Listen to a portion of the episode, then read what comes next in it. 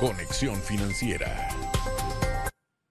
A la lista negra y sin contemplaciones. El cuento de nunca acabar. ¿Qué está pasando? ¿Por qué volvemos a decaer en estos previos? ¿Estamos hablando de una retaliación política o realmente se están incurriendo en los errores? Para analizar esto y más tenemos a nuestro economista Carlos Araúz. Adelante, Carlos. Gracias, Ciara. Una nueva lista incluye ahora a Panamá.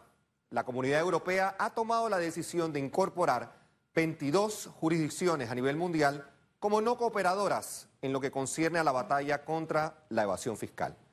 Estos se suman a las evaluaciones de la OCDE y de Gafi, que también tienen a Panamá en la mira. No se debe tomar a la ligera estas entradas y salidas de listas, que a la postre lo que hacen es golpear duramente la reputación y credibilidad del país.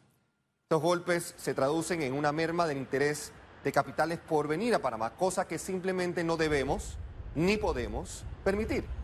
Aquí es obligatorio el alto para la docencia. Es indudable el avance en materia de prevención del blanqueo de capitales, incluyendo las duras reformas a la Ley 23, que hay que mejorar en su gestión y monitoreo, pero por supuesto, por el lado de la evasión fiscal, que preocupa a OCDE y que ha sido el motivo de nuestro regreso a la lista de la Unión Europea, pareciera que ignoran los cambios a las leyes y el reconocimiento de la evasión fiscal en Panamá como un crimen que ya se penaliza con cárcel.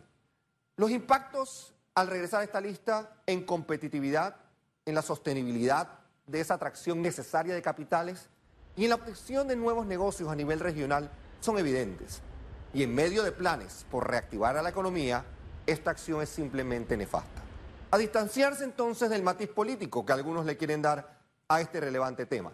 Es el país, nuestro país, al que hay que defender con hechos, con realidades y a través de un liderazgo diferente. Vuelvo contigo, Ciara. Completo tu reporte. Muchas gracias, Carlos.